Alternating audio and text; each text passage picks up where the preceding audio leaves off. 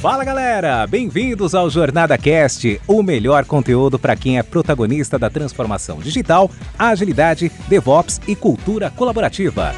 Essa iniciativa é realizada com todo carinho pela comunidade Jornada Colaborativa, que é formada por pessoas apaixonadas em compartilhar conteúdos inspiradores com ajuda financeira para instituições carentes. Aqui você ouvirá entrevistas com convidados especiais, incluindo cases práticos dos nossos livros, e terá diversos insights para aplicação no seu dia a dia. O Jornada Cast agradece às organizações que contribuem para uma comunidade ainda mais forte e a nossa terceira temporada é patrocinada pela Dynatrace, uma grande empresa que é referência em tecnologia e DevOps.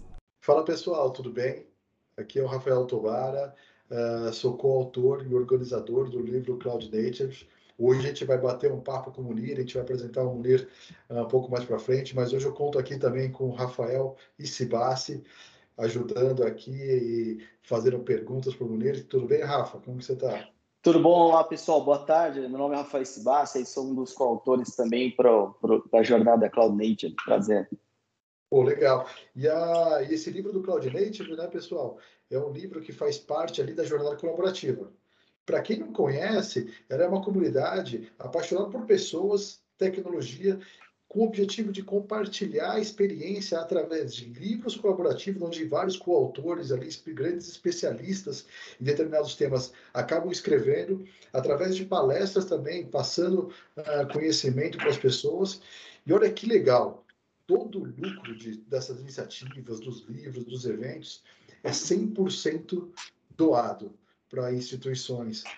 Para vocês terem uma ideia, a gente já escreveu mais de 11 já temos mais de 11 livros lançados, temos, quase 20 livros sendo escritos agora, nesse exato momento, por várias pessoas, vários especialistas, e foram mais de 200 mil reais já doados para as comunidades. Ou seja, grande iniciativa, baita, baita ação aí da jornada colaborativa. Bom, e hoje a gente vai falar com o Munir. O Munir vai falar, o grande especialista em e-commerce, vai falar um pouco para a gente sobre sua trajetória, tudo bem, Munir? Como você está? Se apresenta aí, pessoal. Fala, pessoal, tudo bem? É, sou o Munir Vedovato, é um prazer estar participando aqui com vocês desse podcast da, da Jornada Colaborativa, tá? É, atualmente eu estou como, como head de e-commerce aí no Grupo Elfa. Vou falar um pouquinho com vocês hoje sobre a operação da Sura Dental, que é uma das empresas do grupo, onde eu tive o prazer de atuar nos últimos sete anos, né? É, falando um pouquinho de experiência, venho da área técnica, né? Trabalhei como desenvolvedor aí por vários anos. Ainda faço por hobby algumas coisas de desenvolvimento, que eu gosto bastante, né? Mas atualmente o meu principal foco aí está ligado é, na parte estratégica e tecnológica de e-commerce. Será um prazer falar um pouquinho com vocês aí. Que legal, né, Rafa? E outra coisa, o Rafa também é um super especialista aqui em todo esse mundo, mundo cloud, está escrevendo um capítulo sobre FinOps, ou seja, o negócio vai ser quente hoje, vai ser bom, né? Com certeza. Legal. Então, poxa, vamos falar um pouquinho sobre Cloud Native, né? Vamos. E aí, quando a gente fala de Cloud Native, a gente tem diversos capítulos, diversos temas, que vai desde o porquê utilizar Cloud Native, quais são suas vantagens, como a gente consegue mensurar resultado, como que a gente tem governança sobre isso, e é um pouco do que, que a gente vai explorar. E para começar, Munir, eu queria saber um pouquinho, uh, fala um pouquinho sobre a sua empresa, o que, que ela faz, dá um, dá um overview aí para gente, para quem não conhece. Legal. A, a Sura Dental, ela é uma das maiores distribuidoras de materiais odontológicos do Brasil, hoje, né? É uma empresa de 28 anos, tem bastante história aí, bastante chão, e nós atendemos aí especi é, especialmente clínicas odontológicas, é, acadêmicos do curso de odontologia, né? Pessoal que está fazendo a faculdade ali, precisa comprar os materiais para utilizar no curso, e também laboratórios de prótese dentária, né? São os nossos principais aí nichos de venda. É, nós temos aí clientes em todo o território nacional, a gente entrega em todo o Brasil, né? Em todos os estados. E, uma coisa bem legal, é legal estar tá participando disso aqui hoje, falando um pouquinho de Cloud Native, porque é, nós temos uma história de longa data ligada à tecnologia, né? Desde da fundação da empresa, tecnologia é um ponto extremamente importante, né, para os fundadores da empresa. É, nós somos uma empresa que gosta muito de realizar as coisas in-house, Então, formamos times aí em casa para construção de funcionalidades, melhorias, administração de plataforma, né? Tecnologia aí está bem forte no, no DNA da Surya Dental. Pô, legal, Munir. Deixa eu te fazer uma pergunta. Vocês já nasceram em cloud e, ou possuem muitas aplicações legadas? Cara, uma empresa de 28 anos aí, ela não nasceu em cloud, né? Não tem como, mas assim, é, é, ao longo desses 28 anos, é, a empresa teve que se reinventar várias vezes, né? Ao longo desse período para se manter viva e se manter na ponta, né? É, nós não nascemos em cloud, né? A empresa foi fundada aí mais ou menos na época que a internet estava começando a ser comercializada no Brasil. Então, é, teve muita, muito, muita mão na massa mesmo, trabalhando muito com papel ali no começo, né? Mas falando atualmente, grande parte das nossas aplicações é, utilizam tecnologias aí atuais, né? De implementação e de hospedagem. E respondendo a sua pergunta sobre as aplicações legadas, sim, ainda temos algumas aplicações legadas na corporação, né? Que estão aí é, participando de, de, de, trabalhos de evolução tecnológica, estão sendo melhoradas, otimizadas e até mesmo reconstruídas aí, algumas delas. Legal. E esse movimento é, é, bem bacana, né? E acontece em quase todas as empresas. A gente tem dois tipos de empresas. Aquelas empresas que já nasceram em cloud, que já nasceram, são empresas digitais. Então, se a gente pega as startups, essas novas empresas, poxa, elas não passaram por toda essa, essa jornada que você falou de 28 anos, né, mulher? Pô, os caras já nasceram ali, utilizando a melhor tecnologia, super escaláveis, são, são empresas que iniciaram sua vida digital. Só que a grande maioria, das, principalmente das, das grandes empresas, das enterprises, pô, elas começaram lá atrás, há 20, que você falou, 30, 40, 50, 100 anos, né? Então, e tem uma história uh, em tecnologia que ela foi crescendo, ela foi mudando, ela foi uh, trocando a tecnologia, foi, foi se modernizando, isso é super natural. E uma das coisas que eu vejo é as empresas elas estão adotando uma estratégia e falou, poxa, tudo que é novo, eu vou, já vou construir aqui em cloud, já vou construir com APIs, com microserviço, legal. Mas eu queria te perguntar da outro pedaço, do que, que era mais antigo ali do legado. Porque essas empresas, normalmente, eles precisam, em algum momento, pegar aquele legado que foi feito em VB, em Delphi, uh, com, com a arquitetura cliente-servidor, e eles precisam redesenhar isso daí, mudar, até por conta da estratégia de criação de novos modelos de negócio, de escalabilidade, né? Então, fala, poxa, vocês têm isso aí dentro da Surya, vocês passaram por isso de redesenhar, mudar a arquitetura, mudar a tecnologia, e se sim, cara, quais são os motivadores? Por que, que vocês fizeram isso? Com certeza, Tobara. É, é, as empresas e principalmente a Surya Dental aí está em constante movimentação tecnológica, né? Eu observo que uma organização que para no tempo hoje em dia dificilmente tem tração para acompanhar as evoluções depois, né? A empresa que fica parada no tempo, ela para e não consegue evoluir, e as outras empresas que vêm, as startups aí, como vocês falaram, que já nasceram cloud, passam por cima, né? Então, as empresas precisam evoluir, precisam estar tá em movimentação tecnológica constante. Nos últimos anos, a gente observou uma crescente muito grande de novas tecnologias, né? Principalmente ligadas à performance, né, das aplicações, que até pouco tempo era bem inimaginável, né? As performances que a gente tem hoje, né? Olhando esse cenário aí, é, nos últimos anos a gente se movimentou bastante para redesenhar alguns, alguns sistemas legados, né, é, que passaram a utilizar tecnologias é, mais atuais, né, trocas de sistemas e até um redesenho e redesenvolvimento de algumas coisas, né. E, e, e, um ponto legal, é, não é apenas redesenhar o que já estava feito, né? Mas também é criar essa cultura e observar muito bem como nós vamos construir as próximas aplicações, né? E já serem construídas pensando principalmente ali em performance, em disponibilidade, em atualização e em escalabilidade. Né? Então é olhar para trás, né, no redesenho, e sempre que nós vamos construir coisas novas, olhar para frente e fazer com que a gente já construa aplicações que vão para o ar, que vão ser escaláveis, que vão estar disponíveis, né? E, e, e que vão, ser conseguir, vão conseguir ser utilizadas de uma maneira é, muito, muito performática, né? Pelo, pelos nossos clientes, né?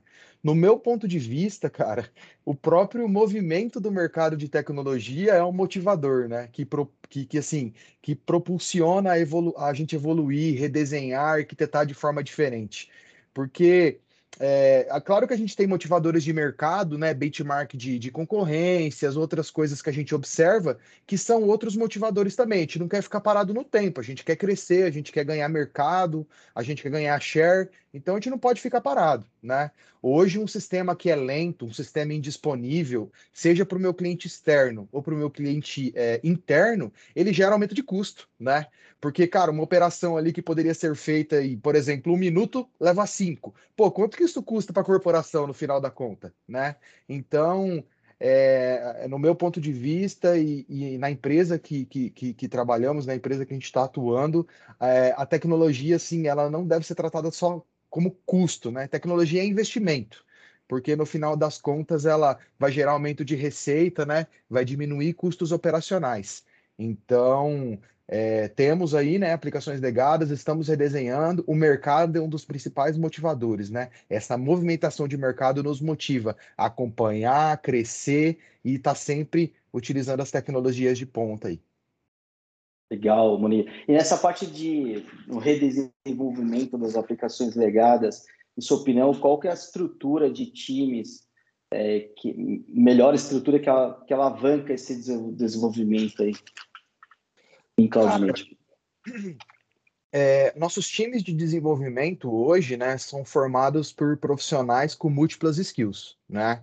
É, nós temos desenvolvedores aí full stack que atuam no desenvolvimento da aplicação como um todo, temos lideranças técnicas, né, profissionais de back-end, front-end, tester, é, caras de UX, né, de user, user experience, olhando ali, colocando é, o nosso cliente no centro da equação sempre, sabendo o que ele quer, né, e construindo as coisas para ele, né. E, e, assim, como toda empresa que atua com tecnologia atualmente, nossos times estão muito remotos, né? Espalhados aí por, por todo o território. Então, a formação desses times, né? É, falando um pouquinho do, do, perfil dessas pessoas, né? É, é, eu gosto bastante de participar do processo de montagem dos times. Então, de entrevistá-los, de conhecer as pessoas, de entender, porque assim, nós precisamos de profissionais comprometidos com o objetivo do nosso projeto, né? Que vão entregar valor né, no, no, que eles estão fazendo. E, e, assim, como eu disse anteriormente, a gente tem profissionais com diversas habilidades, né? É, nosso time de desenvolvimento atualmente tem profissionais de alta performance e também já com experiência de longa data né, no desenvolvimento de sistemas em cloud, é, tanto de migração de sistemas legados para sistemas em cloud, né, tanto é, quanto na construção de novos sistemas já nativos em cloud. Né. Nós temos também planos aí para frente de formar pessoas internamente também, né? De trazer recursos mais, mais júniores, treiná-los é, para fazer a composição desses novos times. Então, ter essa, esse, esse, esse mix aí de, de experiência com juventude, treinar essas pessoas e formar esses times aí, que são times mistos, né? Time com pessoas de vários know-hows diferentes, é, fa fazem toda a diferença aí para gente a gente conseguir é, ter times bem capacitados, que constroem coisas de alto valor agregado, né, que entregam valor para a corporação. É, e a gente sabe, né, que tudo que é feito, a empresa é movida por pessoas. Então a gente tem que trazer sempre essas melhores pessoas, capacitá-las, deixar essas pessoas cada vez mais engajadas, porque querendo ou não, a empresa ali são várias pessoas com o um único propósito ali, remando para alcançar um objetivo. Mas eu queria voltar num ponto, Munir, que dois pontos, na verdade, que você falou que me chamou muita atenção. Primeiro é sistema lento gera aumento de custos. Legal. E outra coisa que você falou muito sobre performance. E aí eu queria te fazer uma pergunta sobre isso daí, porque realmente faz muito sentido. E você é um cara de e-commerce, né? Putz, trabalha com e-commerce e tal. Eu queria saber um pouco de poxa, uh, a performance, né? Ou seja, totalmente diferente ali do sistema lento, o oposto. Ele, ele, é, ele é realmente necessário para esses novos tempos, para esse mundo digital que a gente está hoje? Como que é isso para o e-commerce, cara? Ah, como que é o a performance, ela impacta ali o customer experience, ela impacta o cliente em termos uh, mais objetivos. A performance, a utilização de cloud para gerar performance, ela gera venda. Ela, eu consigo dizer muito mais do que um sistema lento, geralmente de custo, um sistema rápido, performático, ele aumenta a venda ele vai mexer no faturamento da empresa, ele vai melhorar a margem, ele vai mexer, ele vai fazer com que eu consiga, meu cliente consiga ter ali um melhor mix de produto, que eu faça o cross-sell, faça o upsell. Como que é isso, cara? Cara, esse é um ponto bem sensível, principalmente quando a gente fala de e-commerce, né? Quando a gente fala de todos os sistemas, na verdade, performance é um ponto muito importante, né? Performance a confiança da, das informações. Mas quando a gente fala de e-commerce, é, temos estudos aí que mostram que um percentual bem grande de usuários desiste de, de acessar o site ou de navegar pelas páginas a cada segundo a mais que a página demora para carregar. Né? Então, cara, a performance ela tá, tá, totalmente ligada à taxa de rejeição do e-commerce, totalmente ligada a quanto o cara vai comprar, o ticket médio, ao número de itens, se ele vai concluir a compra, se ele vai desistir. Então, para e-com, para e-commerce, né, performance assim é um ponto crucial, né? Quantas vezes nós, eu e tenho certeza que vocês também, não entramos em algum e-commerce, pô, demorou um monte para carregar, e aí você já começa a pensar, pô, tá demorando muito para carregar. Será que esse negócio é confiável, né? Será que, será que é de verdade, né? Ou, ou por exemplo, eu estou fazendo uma compra é, e aí grande parte das compras online são compras por impulso, né? Então, às vezes o cara não planeja, ele está navegando ali, aparece um negócio e a compra por impulso. Quanto mais lento é o sistema, né? Essa compra por impulso dá mais tempo para o cara pensar, né? Se não for rápido, não for otimizado. E, e o que, que acontece? Eu, eu começo, isso se transforma em grana, porque no final da conta, o e-commerce está lá para vender, né? Ele tem que gerar faturamento, né? Então, eu não tenho um site online, eu tenho um e-commerce, eu tenho uma loja e ela tem que vender, né? E performance vende, né? Quanto mais performática é a loja. É claro que é muito importante também, Tobara, é, uma loja que seja performática, mas também que seja uma loja que tenha uma boa experiência de usuário, que tenha um UX caprichado, né?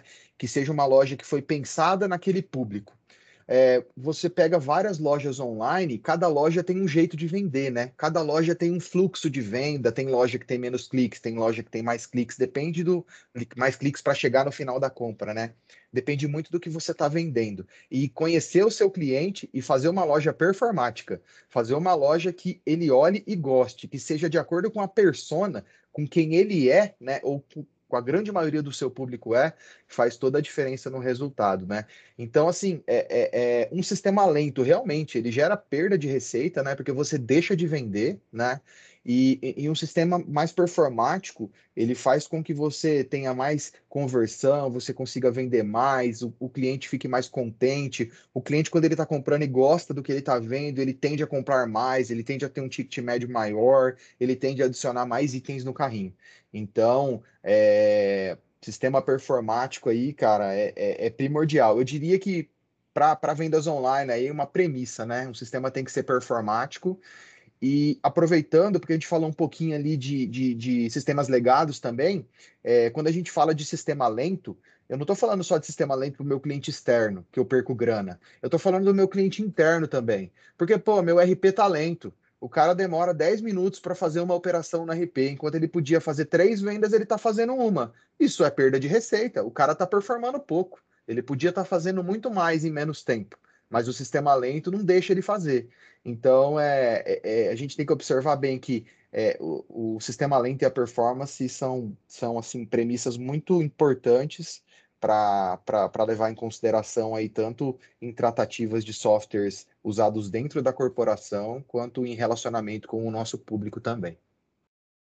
Murilo, deixa eu até te perguntar nesse, nesse item. Então, a gente falou, você, você comentou sobre a importância de medir os indicadores é, relativos ao negócio, né, do, do e-commerce, por exemplo.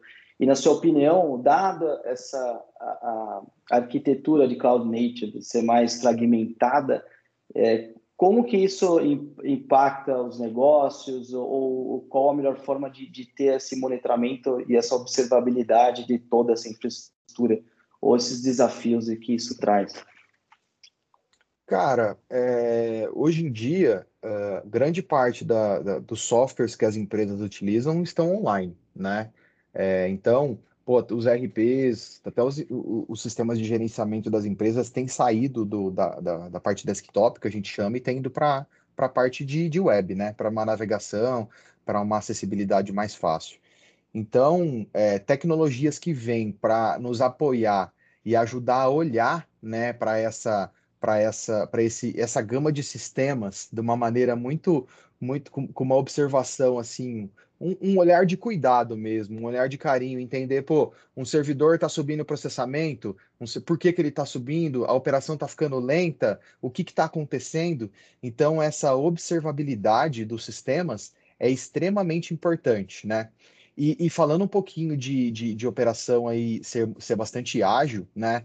É, nós temos aí dentro do, do, do, do, trabalho de Cloud Native, né? Quando a gente começa a construir operações que são é, é, operações aí que são nativas em cloud, nós temos diversas coisas que, que vêm sendo criadas no decorrer do tempo para nos apoiar, né? Nesse desenvolvimento, é, nessa, nessa é, manter a performance e a escalabilidade dos sistemas, né? Deixar os sistemas disponíveis, né?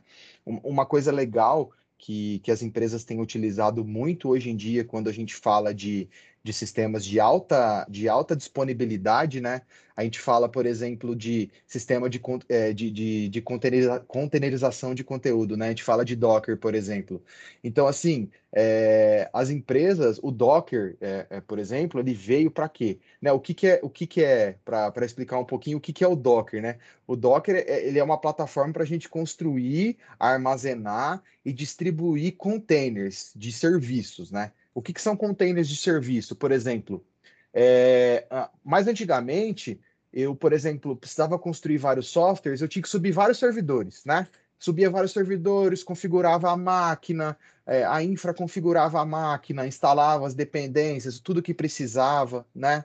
E o Docker é um negócio legal demais que, que a gente tem, já tem utilizado aqui na Súria, né? O, o Docker. Para quê? É, a gente consegue construir containers e aqueles containers, vários containers dentro do mesmo servidor, cada container rodando aplicações que precisam de, de dependências diferentes entre si, né?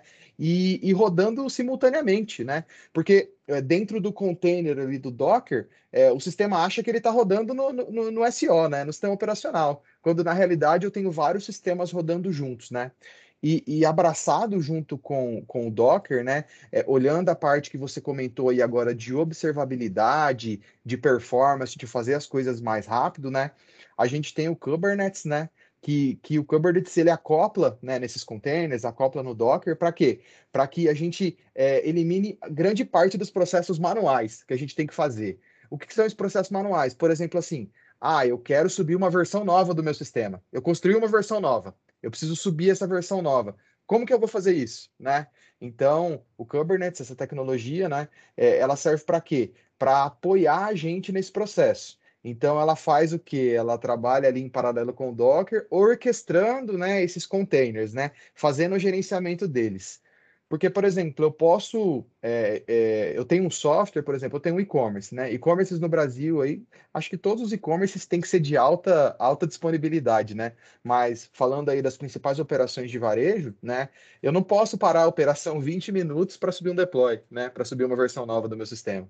Então, é, olhando para isso aí, a gente tem olhado já para Kubernetes, tá? Para trabalhar com ele. A gente iniciou assim um planejamento, né? Para é, execução de algumas coisas, né? O Docker a gente já usa e a gente tem planejado para utilizar a curto prazo o Kubernetes também para orquestrar e automatizar mais ainda esses processos, né? E, e, agilizar, né? Eliminar algumas coisas que a gente ainda precisa fazer de maneira manual e ter essa visibilidade do sistema, ter monitoramento, saber o que está acontecendo, ter tudo muito bem organizado para que a gente consiga escalar de uma maneira muito rápida, né? Pô, que legal, que aula, hein, cara? Nossa, ó, eu acho que o pessoal, se ouvir seu podcast antes de ler o livro, não é nem precisa ler o livro, cara. Você deu uma, uma baita aula aí pra gente, falando sobre, sobre temas bem relevantes, como Kubernetes, sobre Dockers, containerização, muito legal. E realmente, isso daí ele elimina muito processo manual. Então, poxa, é o que você falou, já pensou? Toda hora a gente tem que fazer aquele, todo aquele processo de GMU, de subir para os ambientes, todos os manu, todos manuais, né, fazer esse deploy em produção, parar lá a aplicação em produção. Então, assim, é bem bacana isso. E tenho certeza que uma operação de plataforma digital de vendas, um e-commerce, cara, isso daí é um baita de um ganho, né, que você traz.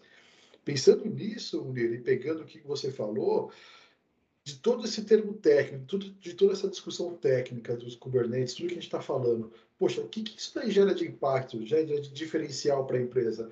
Por que, que uma empresa ela, ela, vai adotar isso e outra empresa não? Qual que é o, o diferencial competitivo que isso pode trazer? Cara, é, como, a gente, como a gente falou ali desde o começo, as empresas que acabam não acompanhando a evolução tecnológica, elas ficam paradas no tempo, né? E essa evolução tecnológica, por exemplo, a criação do Docker ali, é, se eu não me engano, é 2013, não faz tão pouco tempo assim, né? Já tem um tempo de estrada aí, né? E, e assim, é, isso aqui faz a diferença para a empresa, porque operações de alta, de alta disponibilidade, quando a gente, quando a gente trabalha com operações, por exemplo, é, eu tenho times de desenvolvimento pequenos em algumas empresas, onde tem dois desenvolvedores, três desenvolvedores, todo mundo está conversando com todo mundo. Mas e, e quando eu vou para plataformas muito grandes, plataformas onde eu tenho grande, vários times trabalhando em paralelo, cada time trabalhando em uma situação diferente, aí a gente começa a entrar um pouquinho, falar um pouquinho dentro de Cloud Native, falar um pouquinho de microserviços, né? Por exemplo, eu tenho eu tenho várias, vários times né, trabalhando em serviços diferentes dentro da mesma corporação. Então, pô, eu tenho um time que só cuida de frete, eu tenho um time que só cuida de método de pagamento, eu tenho um time que só cuida de, da parte de checkout, eu tenho um time que cuida da parte de busca. E cada um desses times, eles estão trabalhando de maneira, de maneira autônoma, de maneira isolada, né? E aí eu preciso, eu preciso juntar tudo isso para eu colocar no ar, para eu, eu disponibilizar isso para o meu cliente, né? E, e, assim, eu posso fazer tudo isso de forma manual? Eu posso, mas qual o tempo que eu demoro para fazer isso? Qual o tempo que eu demoro para evoluir? A, a, o, hoje em dia, é, o, o, mercado não espera, né? Nós, temos que correr na frente. E, e, o uso dessas tecnologias, o uso de tudo isso faz o quê? Ele faz com que as empresas elas ajam do, mais, rap, mais rapidamente, né? Elas, elas consigam subir aplicações mais rápidas. A gente viu na, na, na desde o ano passado aí, né, quando começou a, a pandemia, é, o, quantos e-commerces foram criados. É, tinha empresas, por exemplo, que não tinham um certo serviço. Em cinco dias, os times se movimentaram, construíram um serviço e colocaram para rodar uma venda de produtos. Cara, como isso é possível, né? Olhando pouco, pouco tempo atrás, isso eu não falaria que era possível, porque é muita gente colocando a mão no mesmo código e como que isso, isso tudo vai se conversar depois, né? Então, essas tecnologias, é, elas vêm para quê? Elas vêm para facilitar a vida de quem faz a gestão, né, de quem faz toda, toda, toda a construção, toda a operação desse, desses, desses softwares, né? E, e, cara, sistemas muito grandes hoje que não utilizam essa tecnologia, é, cara, é, é fadada ao fracasso, né? Elas precisam evoluir e precisam utilizar o que tem de mais novo, né? E o que tem de mais atual, para quê? Para otimizar o tempo. Tudo é ligado a tempo, né? Tempo. Eu preciso fazer mais em menos tempo, mais rápido. E tudo isso aí, né? Todas essas tecnologias que a gente comentou vêm exatamente para isso, para que a gente consiga construir coisas extremamente complexas rapidamente, né? Sem ter muito delay, sem ter muito tempo, a gente consiga escalar e construir coisas complexas muito rápido. Putz, legal, cara, bem legal, bem legal mesmo. E aí eu estava curioso para fazer essa pergunta sobre a estratégia de utilização de cloud, se vocês estão abordando uh, uma estratégia multi-cloud ou apenas focadas em uma cloud somente? Cara, é, nós ainda não arquitetamos uma estratégia muito bem definida para a utilização de multi-cloud, né, para as nossas aplicações. Mas é uma realidade que está no radar e precisa ser observada e avaliada com recorrência, né? É, é, é, é, conforme, conforme o número de aplicações é, vai crescendo, o custo aumenta, o custo de cloud. E a gente sabe que o custo de cloud não é um, um baixo custo, né? Ele é um custo é, considerável, né? Então, assim, a gente precisa olhar para essa estratégia de multi-cloud, porque um dos principais, é, um, um, dos principais motivadores de existir, de as pessoas utilizarem uma estratégia multi-cloud é o que, que é? Ela combinar serviços específicos de uma nu de, de, nuvens públicas, né? Então, eu quero usar serviços específicos do, do de, da nuvem A, da nuvem B, da nuvem C, e eu vou combinar esses, esses recursos para quê? Para eu ter uma, um ganho financeiro, né? Então, por exemplo, em determinado lugar é mais barato ou em outro é mais caro e tal, então eu consigo fazer essa estratégia multi-cloud e ter essa economia financeira utilizando e combinando serviços, né? E além disso, cara, a estratégia multi-cloud é muito importante também porque é, pela questão da disponibilidade, né? Quando a gente trabalha com multi-cloud, né, a gente pode ter, por exemplo, os dados armazenados em diversas localidades, né? Eu não estou com os dados armazenados em um lugar só. Então, assim, é, eu posso distribuir informações que são sensíveis entre vários, vários locais para eu ter isso separado, né? E, e, e além de tudo, né, é, a gente é, não depende de um único serviço, né? De um único, de um único local que pode ter uma instabilidade, né? E eu ficar sem o meu serviço. E isso gera uma perda financeira. Então, a gente monitora já, né? Pensa na estratégia na estratégia multi-cloud, né, de trabalhar em vários em vários serviços aí de nuvens públicas, né? E acredito que em curto, médio prazo aí nós já, já vamos utilizar isso, né? Dentro do, do, dos, nossos, dos nossos sistemas, né? Olhando para frente, para onde a gente quer chegar, para a escala que a gente quer atingir, é uma coisa muito sensível e é uma coisa que a gente precisa olhar com bastante cuidado.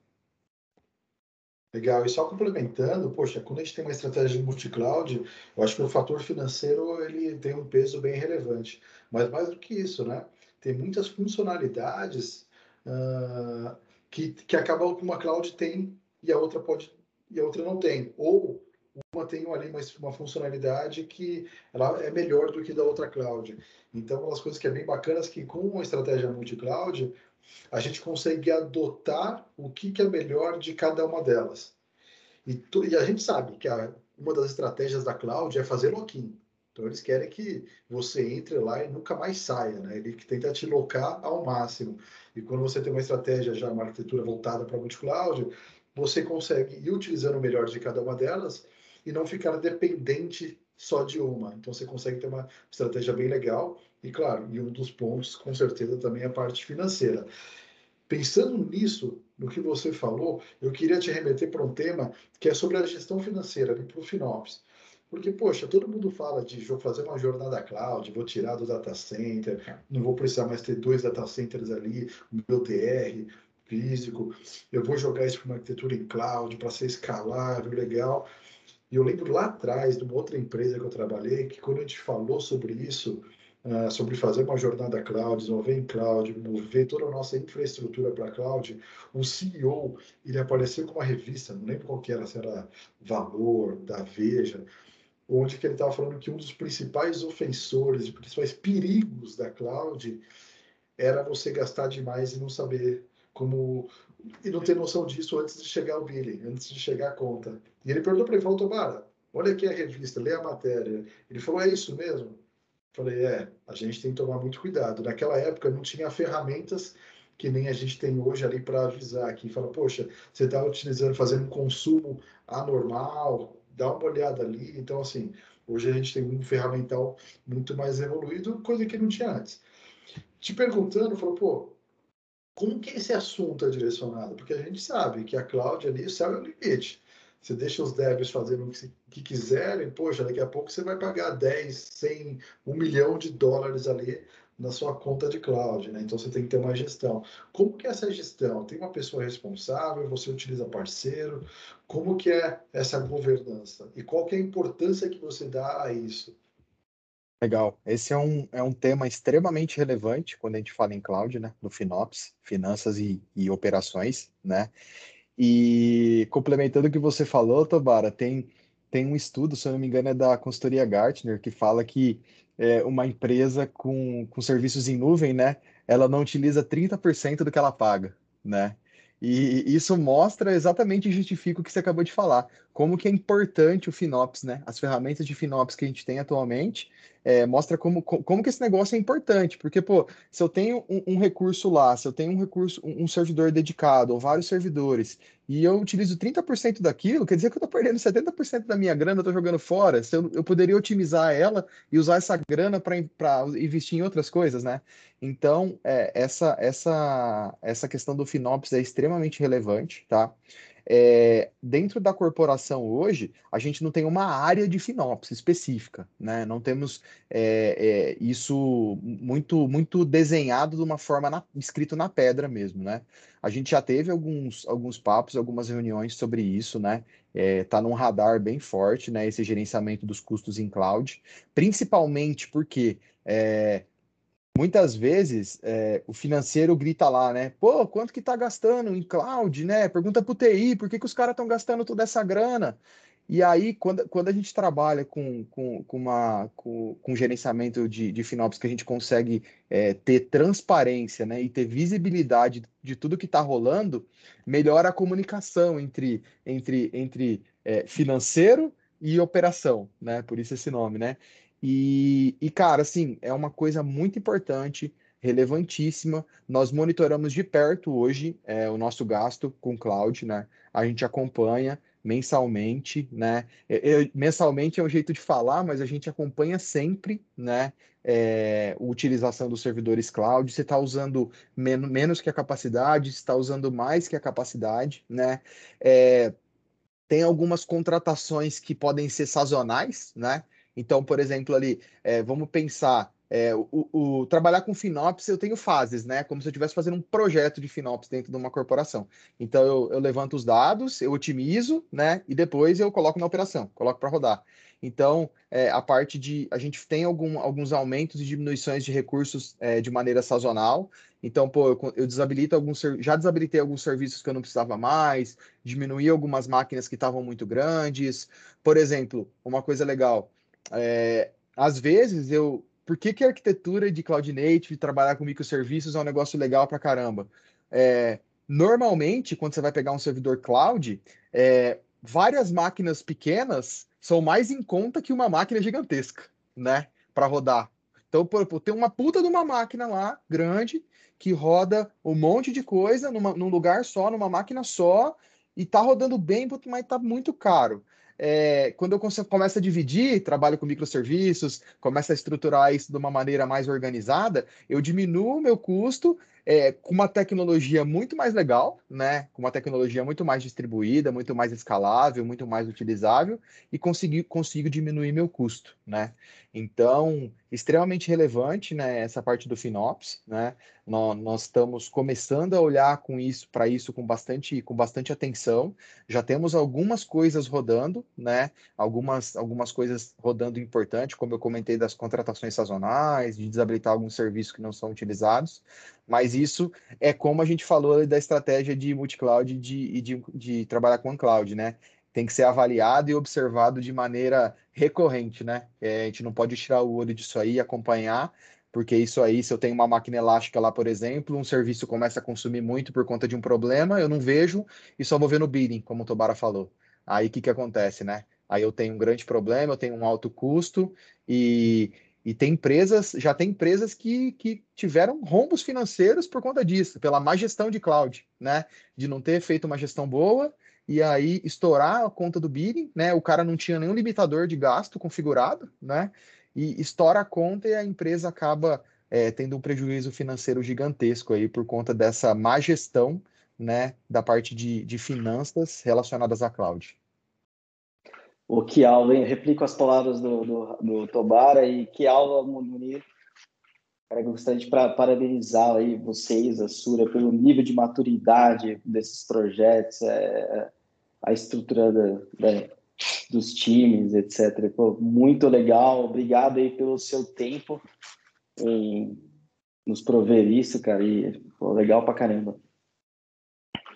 Valeu, Munir, brigadão, foi ótimo. Quer deixar uma mensagem final aí? Claro, com certeza. Mais uma vez, como eu falei ali no começo, é um imenso prazer trabalhar, é, é, participar dessa, dessa jornada colaborativa. Fico muito feliz pelo convite, né? É um tema que, que, eu, que eu gosto muito, sou apaixonado por tecnologia, né? Então é um imenso prazer, um imenso prazer falar com vocês, falar um pouquinho sobre esses assuntos aí que estão, são extremamente relevantes.